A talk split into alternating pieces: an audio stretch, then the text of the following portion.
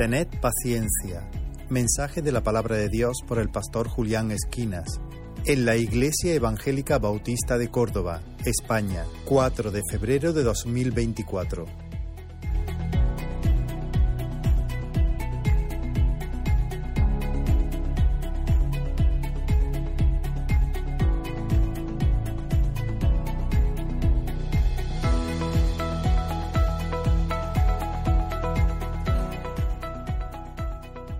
Gloria a Dios. Señor es bueno, grande es la herencia que tenemos, como hemos estado escuchando, la esperanza que tenemos en Él. Así que vamos a abrir la palabra del Señor, hermano. En, en Santiago, la epístola, la carta del apóstol Santiago, capítulo 5. Ahí vamos a estar. A partir del versículo 7 vamos a estar meditando en ese texto. Podemos decir, hermanos, que la- las dificultades en esta vida, ¿verdad? El sufrimiento, las pruebas, la enfermedad, etcétera, etcétera, son parte inevitable de esta vida, ¿verdad? Todos aquí lo hemos experimentado en mayor o menor medida. ¿Alguien aquí ha sufrido alguna vez? ¿Quién de los que estamos aquí ha experimentado tiempos de dificultad? ¿Quién no ha enfrentado el dolor o la enfermedad, verdad?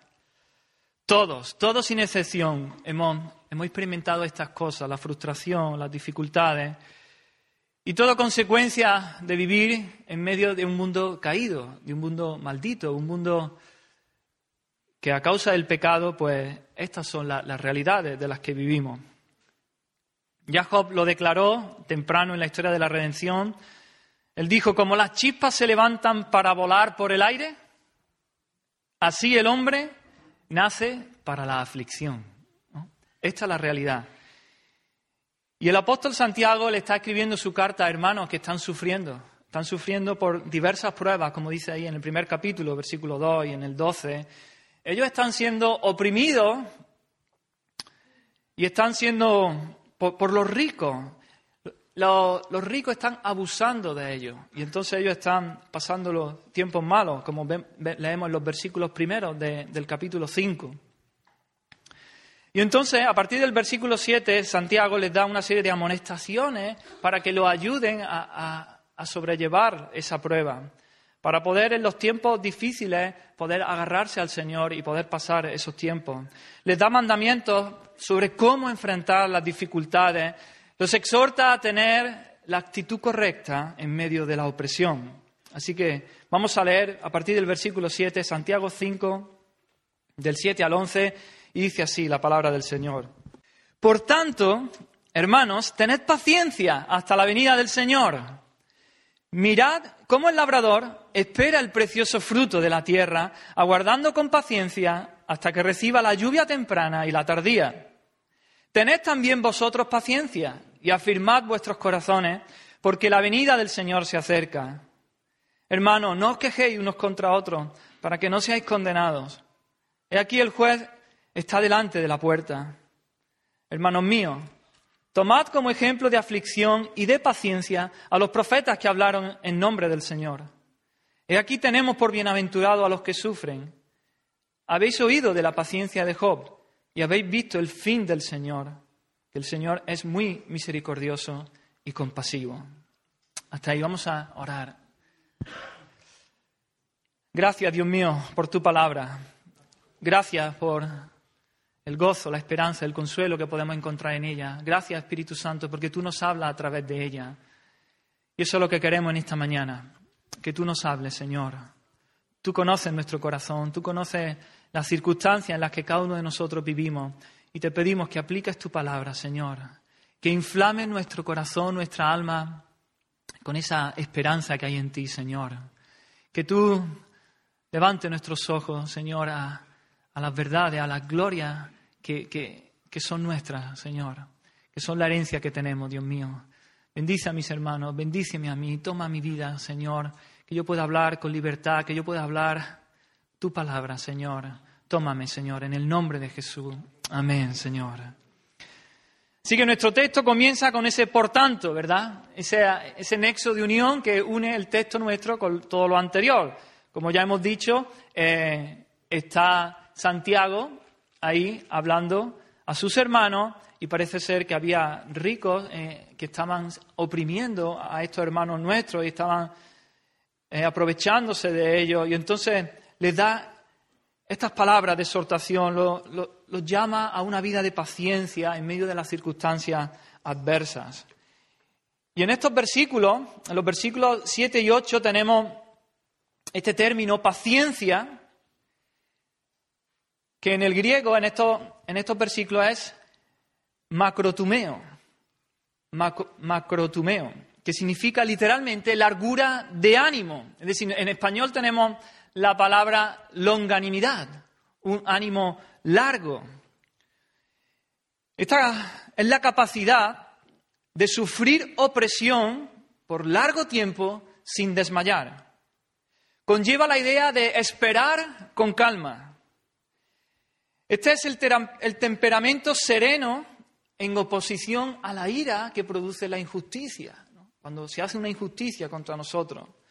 Este tener paciencia, este ser paciente, describe la actitud que es capaz de sobrellevar los sufrimientos sin desmayar, sin perder el ánimo, sin perder la esperanza. Es la cualidad que no se rinde ante las circunstancias ni sucumbe bajo la prueba. Como ya digo, va asociada a la esperanza, por lo tanto es todo lo contrario a, a la desesperanza.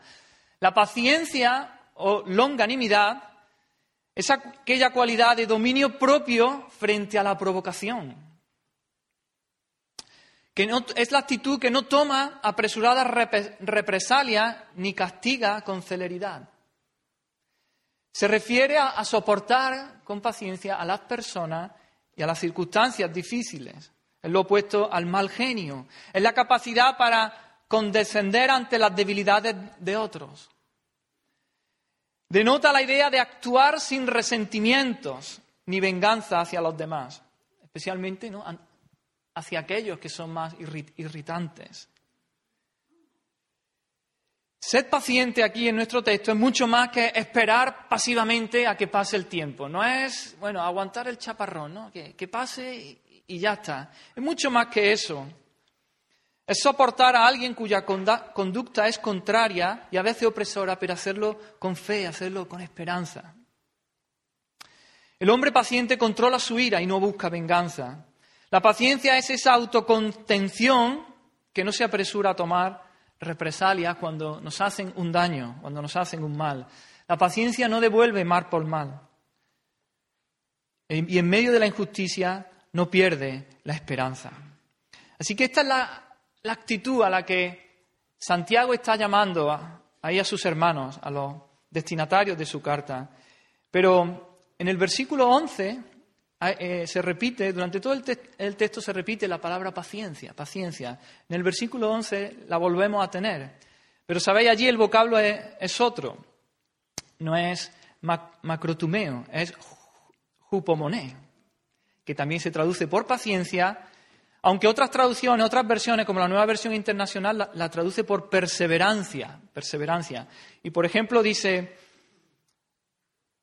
he aquí que tenemos por bienaventurado, dice el versículo 11, a los que sufren. Ese verbo, sufrir, los que sufren, es jupomeno, como digo. Y, la, nueva versión internacional lo, lo traduce como perseveran, es decir, son bienaventurados aquellos que perseveran. Dice también el versículo 11, habéis oído de la paciencia de Job, del jupomone de Job, de la perseverancia de Job. Así que este término es soportar con fortaleza las circunstancias penosas. Supone un resistir la, la prueba sin claudicar, es aguantar hasta el fin. Por eso me gusta más ese término de perseverancia. Creo que transmite mejor la idea. Así que estos dos términos que, nuestra Biblia lo traduce como paciencia, tienen sus matices, aunque básicamente vienen a decir lo mismo, pero podemos usarlo prácticamente como, como sinónimos. La longanimidad, esa paciencia como la longanimidad es esa tolerancia un poco más pasiva y la, paciencia como perseverancia es más esa determinación activa del creyente cuya fe triunfa en medio de la adversidad, en medio de la dificultad. Así que Santiago le dice a sus hermanos, hermanos míos, tened paciencia, ser longánimos. Y lo usa en modo imperativo, ¿no? Es un mandamiento, tened paciencia, sed pacientes. Él los exhorta a no desmayar. Le, está diciendo, hermano, no, no desmayéis. Eh, hermano, esperar con calma, sobrellevar los sufrimientos, no perdáis la esperanza, no os rindáis, no os venguéis vosotros mismos, no toméis represalia en contra de los opresores. Esperad, tened paciencia en el Señor. Y sin duda alguna, ¿verdad? Con, con todo lo que ya hemos dicho, que esta, esta cualidad, esta capacidad de ser paciente, no es algo natural en nosotros. No es una cualidad, no es una característica del hombre natural. ¿Verdad? El hombre natural, cuando le hacen un mal, salta y quiere devolver otro mal, ¿no? En lugar de un bien.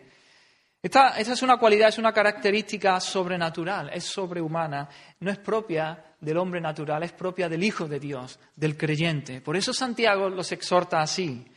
Esta cualidad es fruto del Espíritu Santo, como leemos en Gálatas 5:22. Es la operación del Espíritu de Dios en nosotros el que puede eh, dar ese fruto de la paciencia. Así que Santiago les dice eso, tened paciencia, hermanos, sed pacientes. Y también le dice otra cosa, le dice afirmad vuestros corazones. Porque en medio de las adversidades, en medio de los sufrimientos, la firmeza de nuestro corazón puede verse afectada, ¿verdad? Nuestro corazón se puede llenar de, inquietud, de dudas, de temores, de desazón, de preguntas sin respuesta. Podemos llegar a, cuestionar el amor de Dios. ¿Será de verdad que Dios me ama? Podemos poner en tela de juicio quizá las la circunstancias que Dios en su providencia permite en sus tratos con nosotros. Así que por eso Santiago los exhorta a que afirmen sus corazones, a que lo fijen, que tengan un corazón arraigado, fijo firmemente, que un corazón bien establecido, un corazón confirmado, un corazón fortalecido. Un corazón firme es esa resolución, esa actitud de compromiso a no moverse del rumbo fijado, a no moverse del rumbo marcado, no importa, venga lo que venga, no importa las pruebas que vengan. En el capítulo 1 Santiago habla de, de la persona de doble ánimo, la persona que tiene un corazón con, doblez, que es, dice, inconstante de todos sus caminos. Esto es todo lo contrario. Dice Santiago, eso es como la onda del mar, ¿no? Que el viento la arrastra y la echa de un lado para otro. Este tipo de corazón va de un lado para otro, no es firme, así que no, no, no, es lo que está diciendo Santiago. Aquí dice un corazón firme, un corazón arraigado, que no se deja mover, que establece el rumbo y ahí permanece firme. Y nuevamente es un imperativo, dice afirmad vuestros corazones, es un mandamiento. El corazón cristiano, hermano, nuestros corazones deben estar establecidos en la roca que es Cristo. Nuestros corazones deben estar arraigados en Jesús. Deben estar afirmados en la fe. Deben estar firmes en la esperanza. Anclados en las promesas de Dios. Hundidos en la palabra de Dios para no dejarnos llevar cuando venga el día malo. Porque vendrá. Vendrá el día malo, vendrá la dificultad, vendrán los problemas. Así que cuando vengan, que podamos estar arraigados, firmes sobre la roca, sobre la palabra de Dios, sobre sus promesas, sobre las verdades que leemos en las Escrituras. Así es como podemos afirmar el corazón, hermano, un corazón afirmado en la palabra de Dios. Hemos de leer, hemos de meditar en la Escritura y sobre todo obedecerlas, obedecerlas. Un corazón inclinado a obedecer la palabra de Dios. Eso es un corazón firme, que cuando venga la, prueba no será conmovido, no será movido. Hemos de afirmar nuestro corazón en, en la oración, en tiempos de comunión con nuestro Dios, con nuestro Señor. Hemos de afirmar nuestro corazón también en la comunión entre los hermanos el ánimo que nos podemos dar unos a otros. Y ahí es tan importante el congregarse, ¿no? En esta iglesia local, viernes siete y media, domingo once de la mañana. Ahí afirmamos nuestro corazón. No solo eso, podemos quedar con un hermano, dar un paseo, tomar un café, pero cuán importante es esto, congregarse. Hace un rato pensaba eso, antes de yo subir aquí ya, el, tiempo que hemos tenido, mi corazón ardía mi espíritu ardía. ¿Cómo va a ser lo mismo si te quedas en tu casa? No. Necesitamos crecer en paciencia en medio de este mundo lleno de, de dificultad. Necesitamos afirmar nuestro corazón en la palabra y en la comunión con Dios, pero también en la comunión de los hermanos unos con otros. Hermanos, debemos hacer uso de estos medios de gracia para crecer en paciencia, para crecer en fortaleza del corazón, para tener una vida espiritual firme en medio de las pruebas, en medio de las luchas contra nuestros enemigos, contra el diablo, contra el mundo, contra nuestra carne, y no desalentarnos y no desmayar. Así que, hermanos, tened paciencia, perseveremos, sigamos, afirmemos nuestro corazón este es el mandamiento positivo que le da Santiago aquí a, sus hermanos. Pero también hay un mandamiento negativo. En el versículo 9 lo tenemos. Y ahí Santiago le dice, no os quejéis unos contra otros. Estos hermanos, como digo, estaban viviendo en una situación difícil, opresiva. Y Santiago es muy consciente de que hay una tentación a, reaccionar ante eso de una manera pecaminosa. Corremos el riesgo todo de que en el tiempo de prueba, en el tiempo difícil, nos sintamos frustrados, perdamos la paciencia con, las personas que tenemos alrededor nuestra, con las circunstancias, incluso podemos hasta perder la paciencia con Dios mismo. Puede suceder que con el pasar del tiempo empezamos a, a volvernos irritables y aparece la queja en nuestra vida, ¿verdad? Empezamos a quejarnos, como digo, unos de los otros, de las circunstancias, de Dios. Esta queja revela un espíritu amargado, un espíritu resentido que se manifiesta en, las relaciones que tenemos los unos con los otros. La paciencia se agota, ¿verdad?, en medio de las dificultades, de los problemas, y somos tentados a quejarnos. Y en un sentido podemos decir, bueno, pero es que es, normal, es que no, hay, personas que le están pasando tan mal, tantas dificultades, tanta prueba, una o cosa, otra cosa y otra y otra, que pudiera parecer normal quejarse. Pero Santiago dice, no, no, no, no os quejéis unos contra otros, no deis lugar a la queja. Antes, en el capítulo 4, ya le había hablado también en contra de la murmuración, que también puede ser otro fruto que, se dé en medio de, la prueba. La vida trae pruebas, sin duda, pero, pero ¿de qué sirve, hermano? ¿De qué sirve el espíritu este de queja o el espíritu de murmuración? ¿Hace algún bien? ¿Trae algún fruto?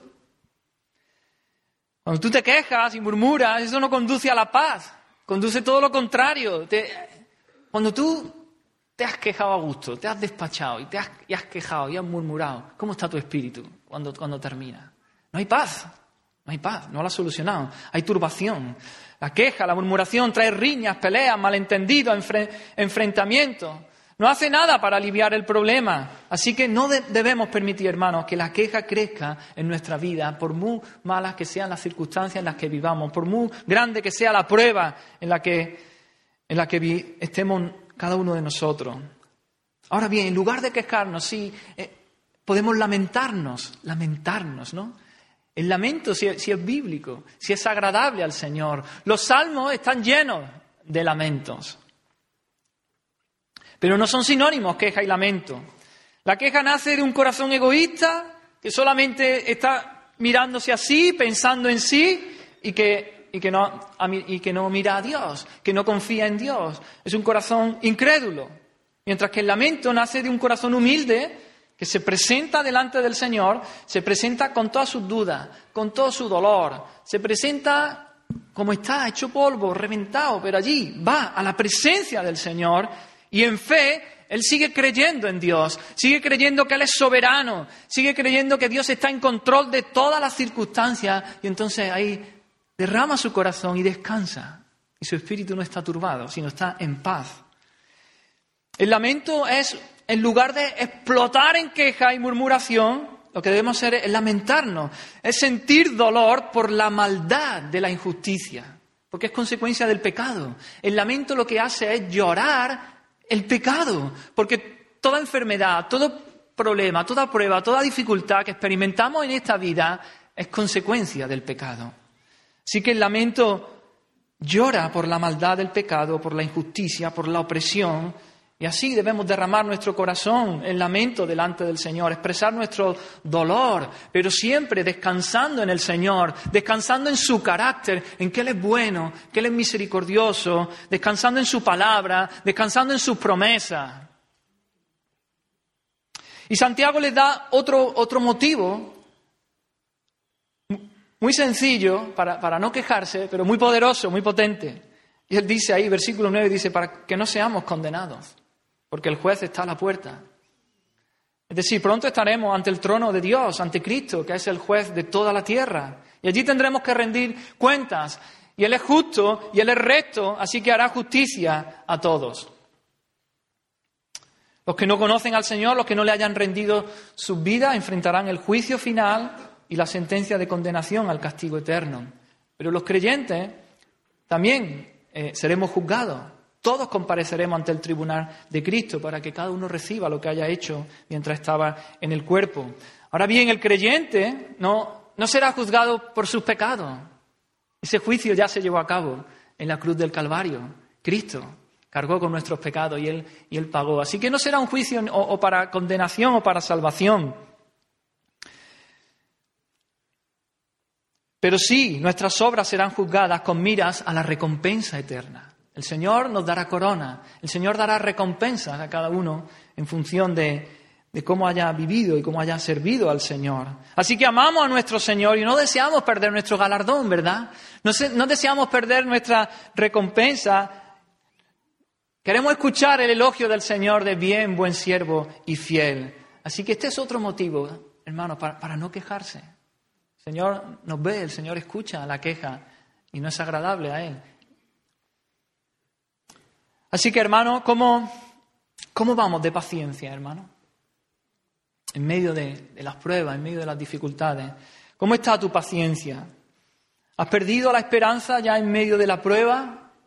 ¿Has bajado los brazos? ¿Has tirado la toalla? ¿Estás enfrascado? ¿Te has quedado ahí anclado en el, en el daño que te hicieron? ¿En el mal que te hicieron?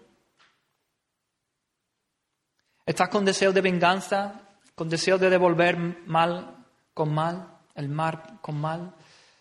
¿Hay rencor en tu vida? ¿Hay resentimiento con algunas personas?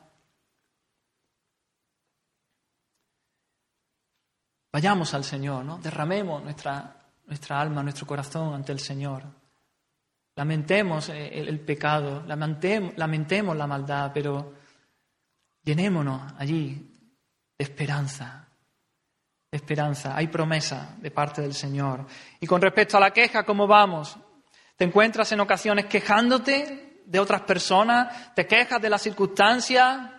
¿Indirectamente te quejas de Dios? Finalmente nos quejamos contra Dios. ¿Te has vuelto excesivamente irritable? ¿no? A la mínima salta. Tienes ese espíritu irritable que con poca cosa ya salta. Tienes un espíritu amargado que ha perdido la alegría de la esperanza cristiana, ha perdido el gozo de la salvación. Eso está resentido con, algunas personas. tengamos paciencia, hermano. Tened paciencia, sed pacientes. Tengamos esa largura de ánimo. Deja que el Espíritu Santo te examine. Ponte en la presencia del Señor a corazón abierto y dime, Señor, muéstrame. Hay en mi queja. He perdido la, esperanza. He perdido el gozo de la salvación. y si el, el Espíritu Santo te muestra algo, arrepiéntete. Arrepiéntete de eso que el Señor, que el Espíritu te esté mostrando y afirma tu corazón nuevamente en Cristo. Echa tu ancla en la palabra de Dios, echa tu ancla en las promesas, en la esperanza que tenemos, en la herencia que tenemos y busca la llenura del Espíritu Santo. Déjate llenar por Él para que el fruto de la paciencia ¿no? comience a crecer, a brotar en ti y a dar ese fruto. Amén. Entonces hemos visto el, el mandamiento positivo de Santiago, tened paciencia, hermanos, sed pacientes. El negativo que dice, no os quejéis los unos con los otros. Pero cuando, Cuando uno está en medio de las pruebas, en medio de las dificultades, muchas veces pareciera que uno está solo, ¿verdad? Que nadie más se encuentra en una situación tan difícil como la nuestra, tan dura como la nuestra. Y Santiago le da ahí unos ejemplos, le da tres ejemplos para animarlos en ese camino de la paciencia. Un ejemplo o una ilustración más bien tomada de la naturaleza, de la vida cotidiana, la del labrador, y luego dos ejemplos más sacados de la escritura, ¿no? dice los profetas del Antiguo Testamento, y Job.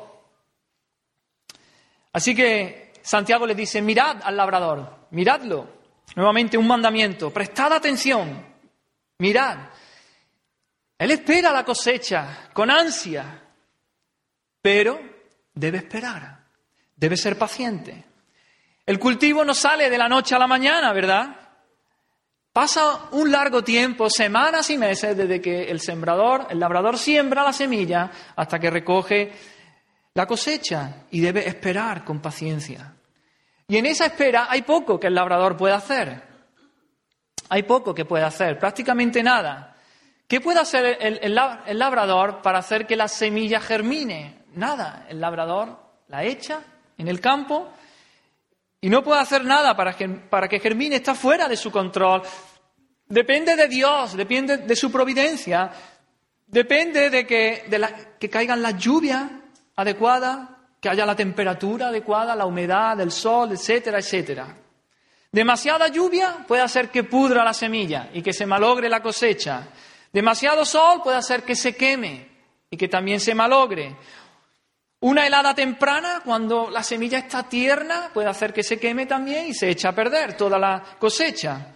Así que, ¿cuán paciente debe ser el labrador? Debe esperar y debe confiar.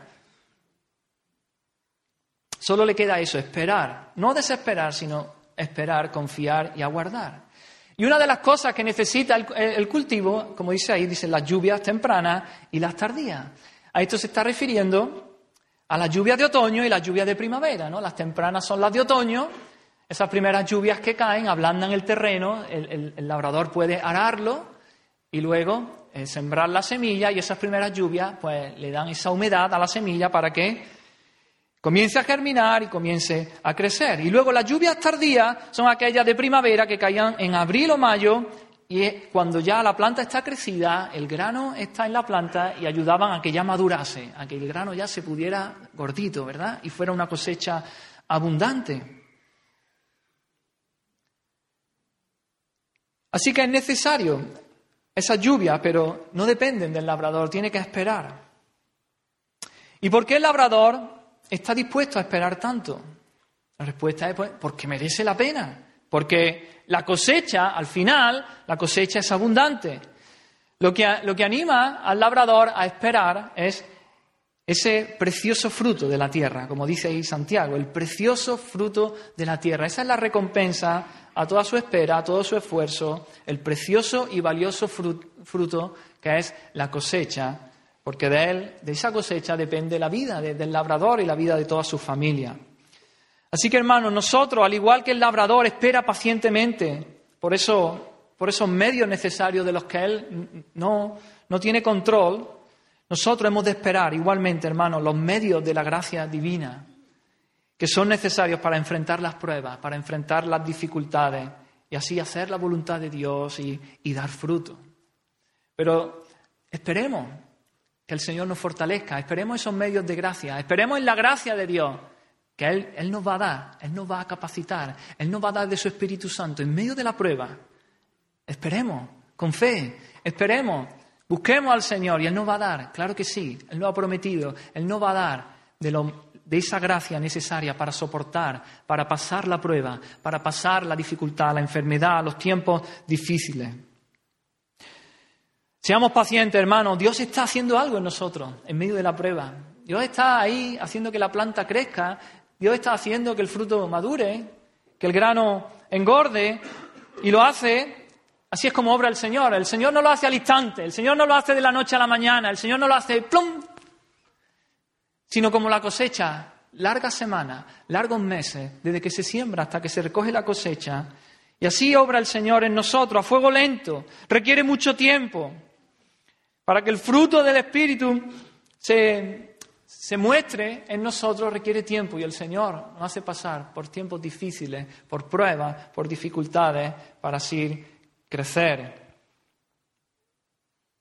Y de la misma manera que el labrador espera con paciencia la cosecha, nosotros, hermanos, esperamos la venida del Señor. Esa será la cosecha ya, la gorda. La venida del Señor, que vendrá, seguro que vendrá. Él lo ha prometido, Él es Dios fiel, Él lo ha prometido y Él vendrá. Así como, así como Dios le prometió a Noé, mientras la tierra permanezca, le dijo Dios a Noé, no cesarán la sementera y la siega. De la misma manera, Dios ha prometido que volverá, que volverá y lo hará. El Señor regresará y todo se acabará, toda prueba, toda dificultad, no más presencia del pecado. Pero mientras tanto, como, como antes decía, el labrador poco puede hacer, prácticamente nada. Pero hay cosas que sí puede hacer el labrador. El labrador puede seguir removiendo la tierra para que se oxigene. El labrador debe quitar también las malas hierbas que, que crecen. Así nosotros, en medio de la prueba, hermano, en medio de la dificultad, mientras esperamos la venida del Señor, no nos podemos cruzar de brazos tampoco, ¿no? Hay cosas que podemos hacer. Santiago no les dice a sus lectores, bueno, hermanos, poneros vestidos blancos, subir a una montaña y allí esperar la venida del Señor. No. Hemos de continuar trabajando, hemos de continuar amando a Dios, sirviendo a Dios, amando al prójimo, sirviendo al prójimo. Hemos de continuar obedeciendo la palabra del Señor. Hemos de continuar anunciando el mensaje del, Evangelio, porque bienaventurado es el siervo al cual su Señor, cuando venga, le halle haciendo así. Amén. Y hay un segundo ejemplo, el de los profetas del Antiguo Testamento. Y Santiago usa este ejemplo para animar a sus hermanos, para exhortar, exhortarlos para que corran con paciencia la carrera que tienen por delante en medio de la aflicción. Y le dice, mira, los profetas experimentaron padecimiento, mucho padecimiento, y a causa de la justicia, a causa de la verdad que ellos vivían y predicaban.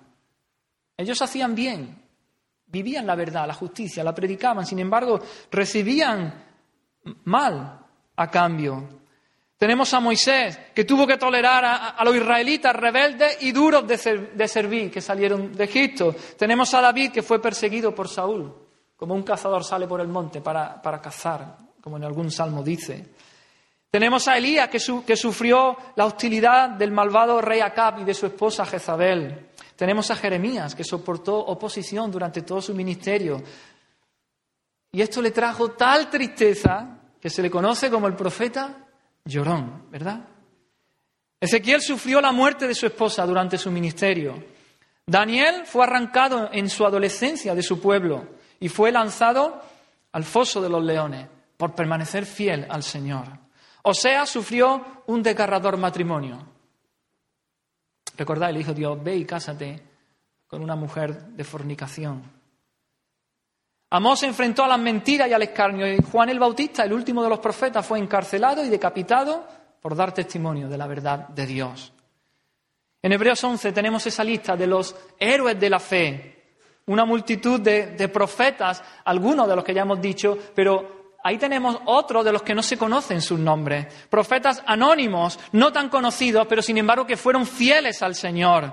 Pero a pesar de su fidelidad, padecieron, padecieron mucho, aflicciones, incluso la propia vida, incluso perdieron la vida por su fe.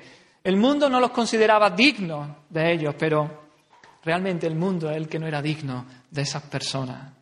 Hermanos, si sufrimos con paciencia, si sufrimos por causa de Dios y de su Evangelio, estamos andando en santa compañía.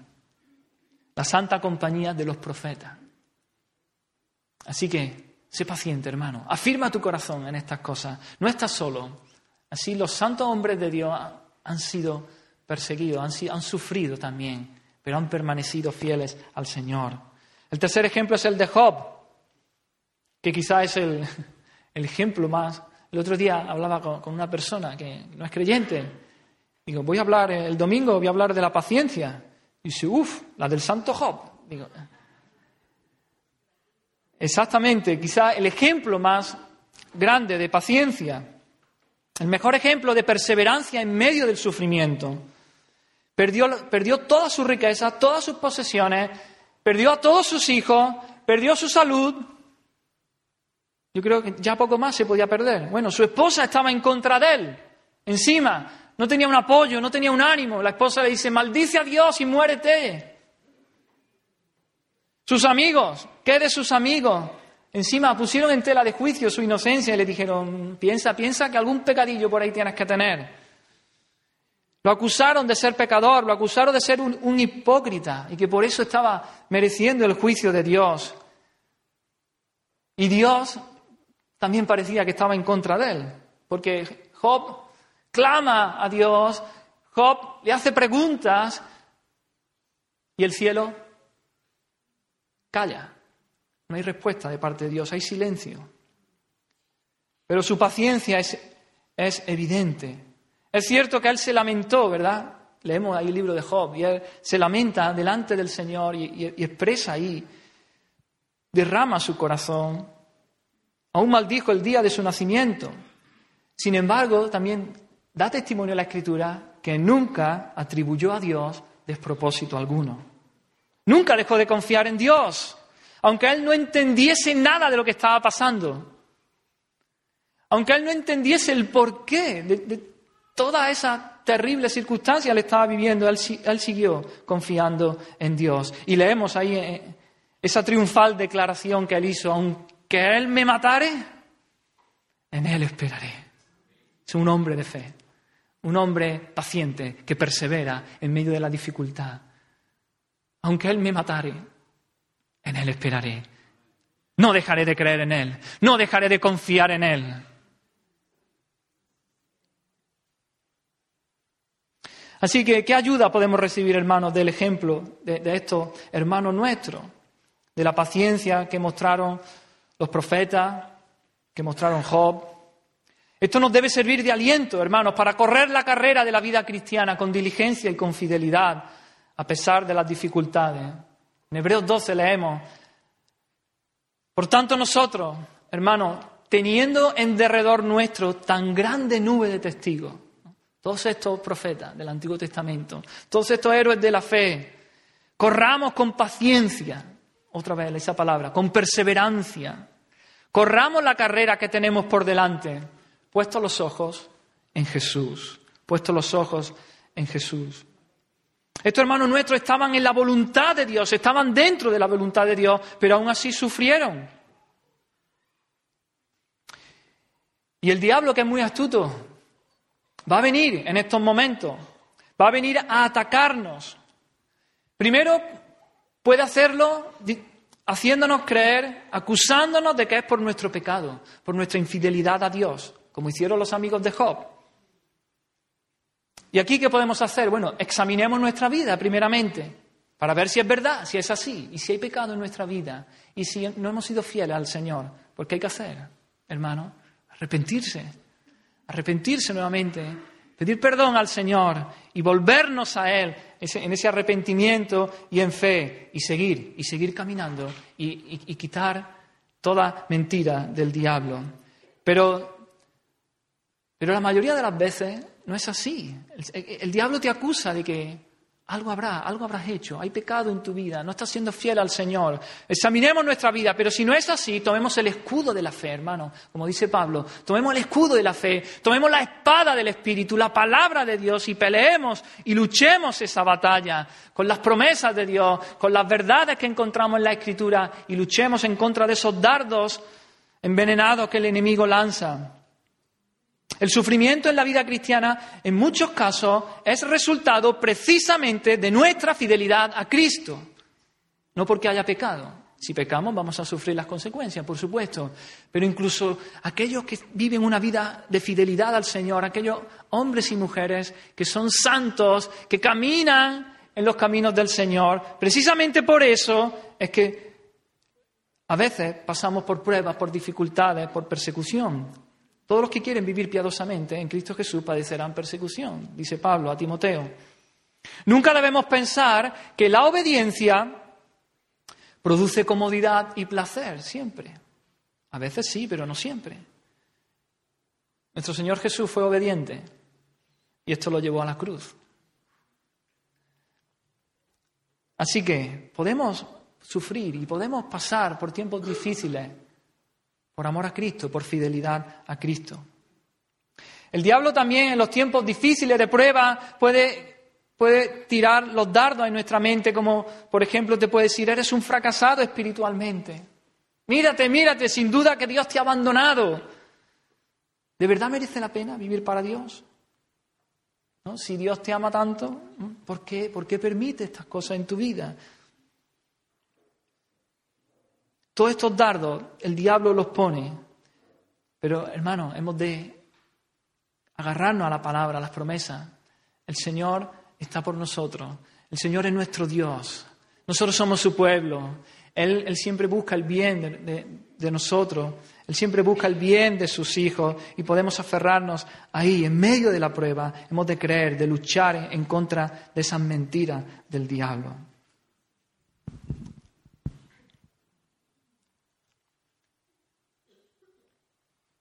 Así que tenemos el, mandamiento positivo, hermanos, tened paciencia, sed pacientes, afirmemos nuestro corazón. El negativo, no os quejéis, no, unos contra otros. Y luego los ejemplos, la ilustración del labrador, el ejemplo de los, de los profetas y el ejemplo de Job. Pero hay, hay, aún otro estímulo, quizás el más fuerte, un estímulo intrínseco para el ejercicio de la paciencia. Y es que el tiempo de la paciencia, hermano, el tiempo de las pruebas, es corto, es corto. No será para siempre. Tiene fecha de caducidad. Dice, ¿hasta? ¿Hasta cuándo? Hasta la venida del Señor. Hasta la venida del Señor. No será, no sufriríamos por siempre. No habrá por siempre prueba. Porque la venida del Señor se acerca, se acerca, está aquí ya, está aquí, es inminente. Las pruebas son temporales, hermano. Por lo tanto, ese, ejercicio de la paciencia también será temporal.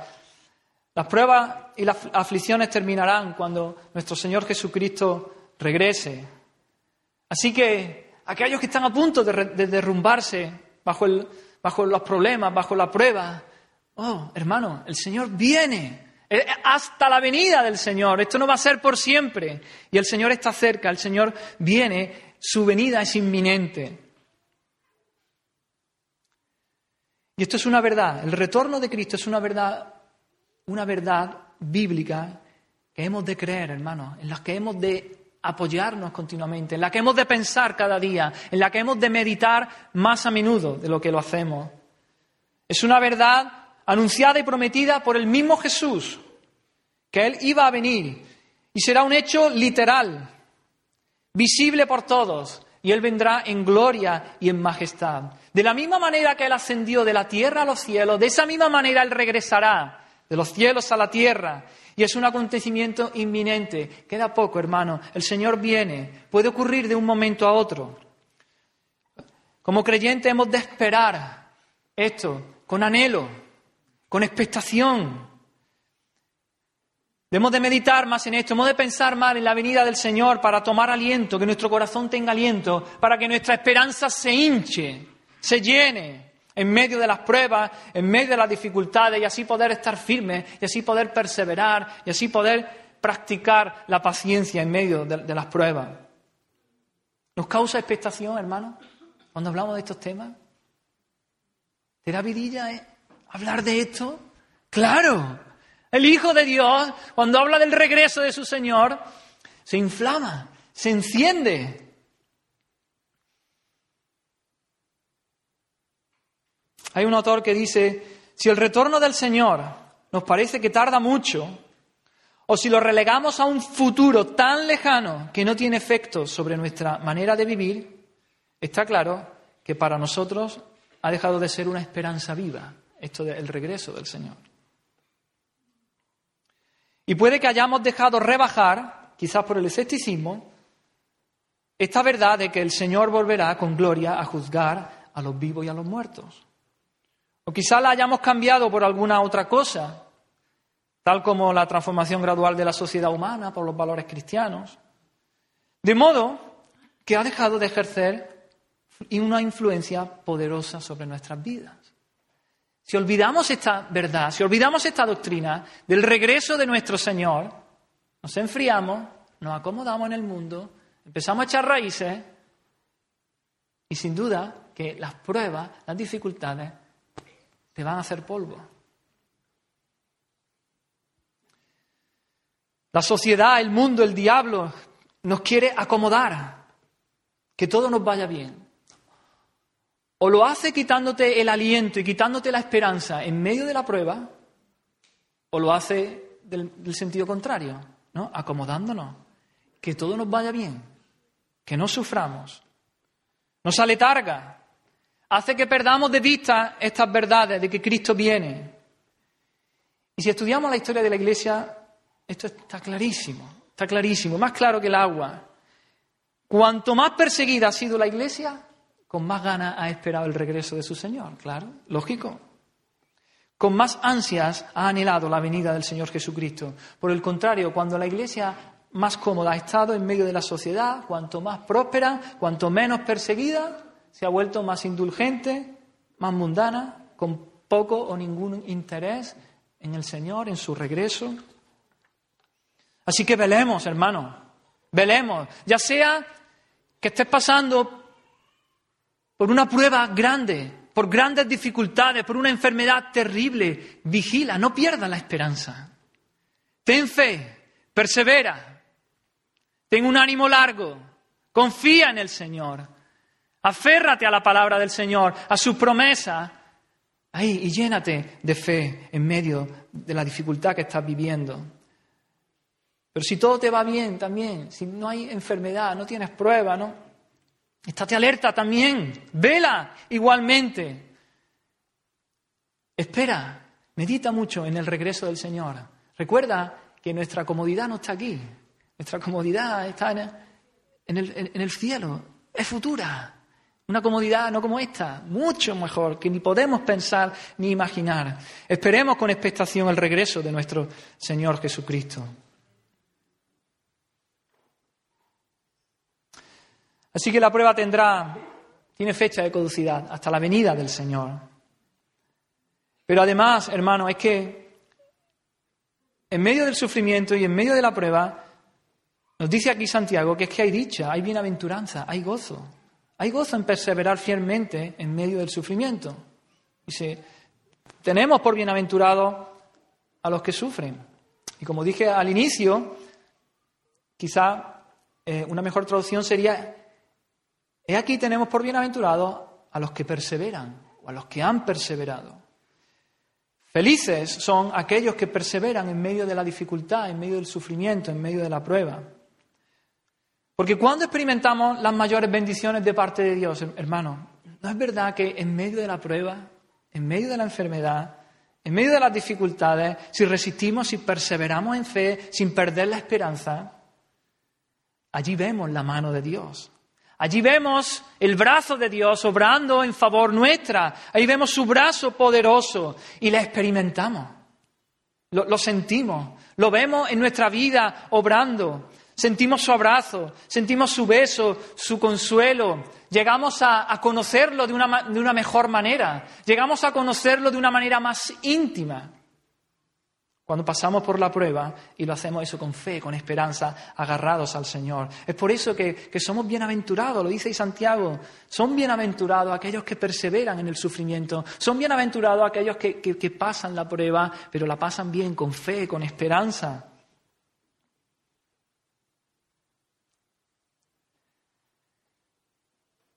También dice ahí en el versículo 11, y habéis visto el fin del Señor. Habéis visto el fin del Señor. La vida de los profetas y la de Job nos enseña que Dios tiene propósitos altos, propósitos grandes para el sufrimiento. Y esto nos da esperanza, hermanos, también, para sufrir con paciencia. La resistencia o la perseverancia paciente en medio de las pruebas se puede mantener sobre la convicción de que, hermanos, estas no carecen de significado, que tienen sentido, que Dios busca algo por medio de ellas, lo cual conseguirá. El Señor tiene un fin, el Señor tiene una meta. El Señor tiene un propósito. Esa es la idea de esa expresión. Habéis visto el fin del Señor, el telos, el propósito, la meta. Es el resultado final al que el Señor hace que todas las cosas vayan. Él no hace las cosas por hacerlas, Él tiene un plan, un propósito para la prueba, para la dificultad. Y ese propósito es siempre la bendición de su pueblo. Siempre, siempre, siempre es el bien nuestro. Siempre es nuestro gozo y nuestra alegría. Que seamos más como Cristo. Así que cuando entendemos esto, hermanos, que el propósito de Dios es bueno, que Dios tiene un fin, eso, eso también nos anima a sobrellevar la dificultad, a sobrellevar la, la prueba, porque nos pone en una perspectiva distinta, diferente. Es lo mismo cuando uno sufre sin causa, sin, sin un fin, sin un, plan, sin un propósito, que cuando uno sabe que, el Señor está obrando, que el Señor lo está permitiendo y que Él tiene un propósito bueno para mí. Hay una ilustración muy buena de Spurgeon que dice, dice, si un hombre viene a mí y me atacara con un cuchillo, yo lo resistiría con todas mis fuerzas. Lucharía y consideraría una tragedia si logra atacarme. Pero si un médico cirujano viene a mí con un cuchillo, claro, con un bisturino, dice, le doy la bienvenida a él y al cuchillo. Que me abra, que me corte incluso más que el atacante del cuchillo, porque sé que su propósito es bueno y es necesario. Así que el, Señor nos está moldeando, el Señor nos está haciendo crecer en medio de la prueba, hermanos. Hay un propósito, hay una meta, hay un fin. Que, le demos, que llevemos más gloria a su nombre, que seamos más como Jesucristo. Hay una razón. Así que ten paciencia, persevera. Ánimo, hermano. Llénate de fe, de esperanza. Continúa en la lucha. En el caso de Job vemos que había propósitos, claro que sí, para su sufrimiento. Probar su fe, probar que era genuina, fortalecer su fe, aún capacitarlo para ver a Dios de una manera más clara, ¿verdad? De oídas te había oído, ¿no? Dice al final del libro Job, pero ahora mis ojos te ven. Él conoció a Dios de una manera más íntima. Y finalmente Dios le restauró el doble todo lo que tenía, todas sus posesiones. Pero nos preguntamos, ¿acaso ¿No ha habido creyentes fieles que han sufrido y han muerto sin ser recompensados en esta vida? Pues sí, los habrá habido, pero han quedado sin recompensa en esta vida, en esta vida.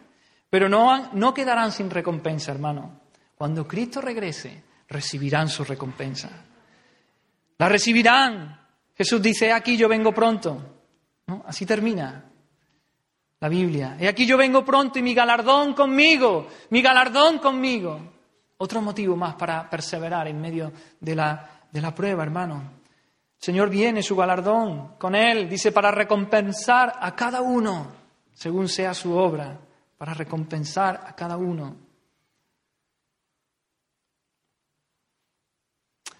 Entonces, si Dios permitió que Satanás, por ejemplo, tomara todo lo que Job poseía, si Dios permitió que los profetas sufriesen y fuesen perseguidos, si Dios permitió que ahí en el tiempo de Santiago los ricos oprimiesen a los pobres, podemos preguntarnos, ¿pero de verdad a Dios le interesa lo que le, lo que le pase a su pueblo aquí en la tierra? Pues claro, sí, Dios se preocupa por su pueblo. Y Santiago dice ahí, termina diciendo en el versículo 11, porque el Señor es muy misericordioso y compasivo. Claro que se interesa por su pueblo. El Señor es muy misericordioso y compasivo.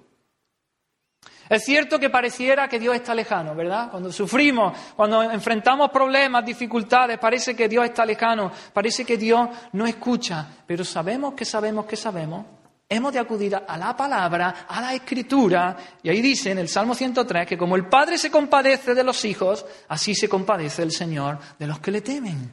Señor es compasivo, está lleno de misericordia y de compasión.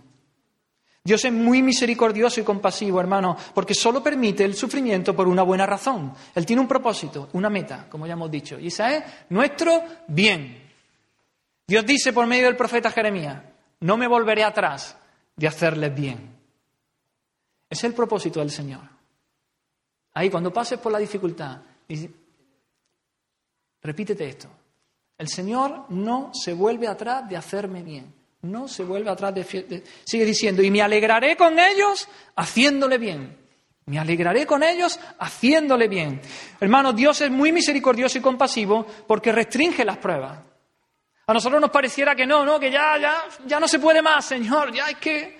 Pero no, el Señor restringe las pruebas. Dice la palabra que fiel es Dios, que no nos dejará ser tentados más de lo que podáis resistir. Dios es muy misericordioso y compasivo. Tiene un fin, tiene una meta, tiene un propósito y no nos va a dejar pasar una prueba que no podamos resistir. Todas las podemos resistir agarrados de su mano con Él.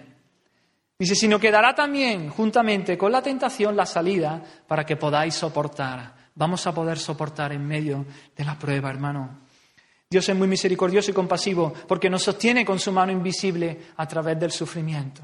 Él nos lleva, nos sostiene con su mano. Dice el Salmo 63, tú has sido mi socorro, Señor, tu diestra me ha sostenido. Y el Salmo 73 dice, yo siempre estuve contigo, me tomaste de la mano derecha, me has guiado según tu consejo. Me encanta esa imagen. Imagina, Dios te toma de la mano derecha y te dice, vamos, en medio de la prueba, en medio de la enfermedad, hermano, el Señor, agárrate de su mano, el Señor te agarra y no te suelta. Y te dice, yo te llevo, te guío y llegaremos a casa. Dios es muy misericordioso y compasivo porque aún las maquinaciones del diablo o de nuestros enemigos, finalmente Dios las va a usar todo para nuestro bien. Tenemos el ejemplo de Job. Job sufrió porque el, diablo, ¿no? Se llegó y le dijo, y bueno, le echó ese pulso a Dios, ¿no? Claro, Job te ama porque lo bendices tanto. Dios usa todo para nuestro bien. Sabemos que a los que aman a Dios, todas las cosas ayudan a bien. Esto es a los que conforme a su propósito son llamados. Todas las cosas, hermanos, todas las cosas, todas las cosas ayudan a bien. Todas las cosas. Todas las cosas.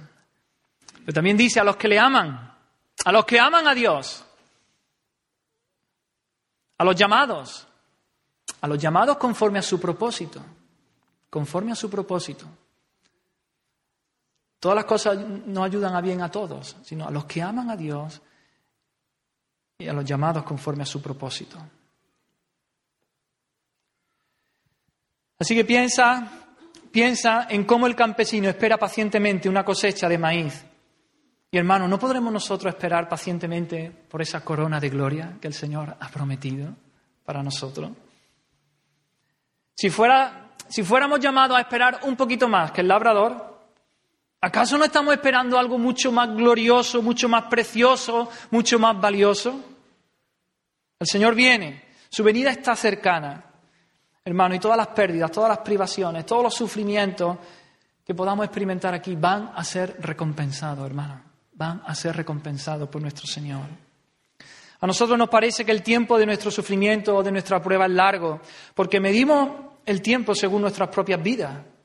Pero para el Señor todo el tiempo del mundo es como un instante, es como nada. Unos cuantos años a nosotros nos parecen siglos.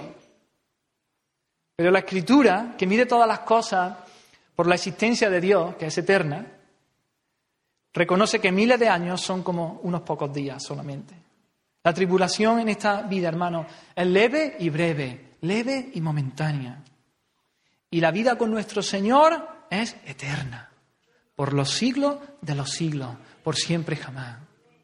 Meditemos en estas cosas, pensemos en estas cosas en medio de los sufrimientos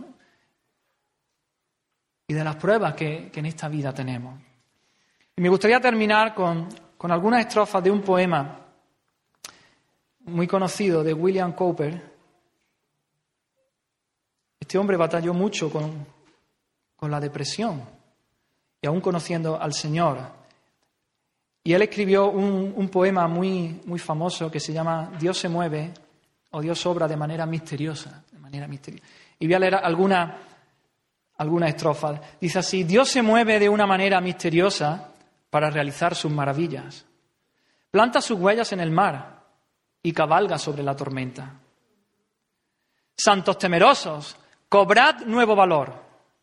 Las nubes que tanto teméis están hinchadas de misericordia y se abrirán con bendiciones sobre vuestras cabezas. No juzguéis al Señor con vuestros débiles sentidos, sino confiad en su gracia. Detrás de la providencia de ceño fruncido, Él esconde un rostro sonriente.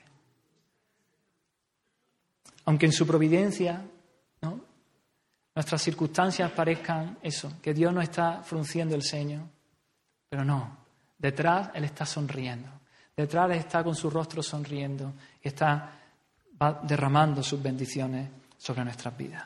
Amén. Vamos a orar.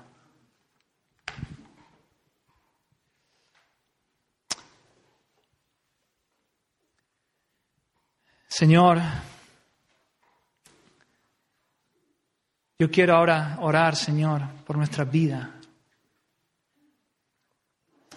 por nuestras circunstancias, Señor, por los hermanos aquí que están sufriendo, Señor.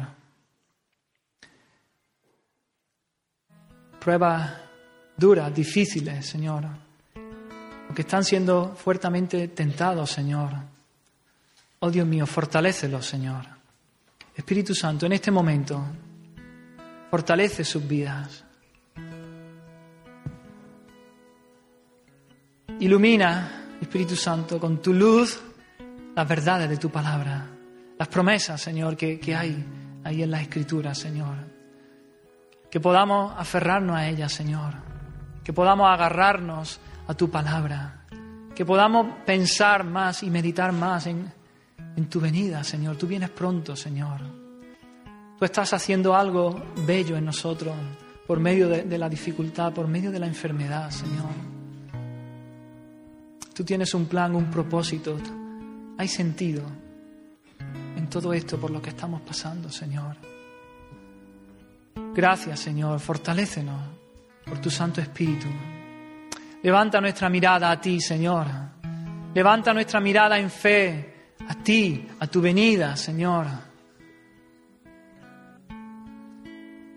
No permita, Señor, que, que tampoco echemos raíces en este mundo, que nos arraiguemos aquí, Señor, que nos acomodemos tantos que perdamos de vista tu venida, Señor.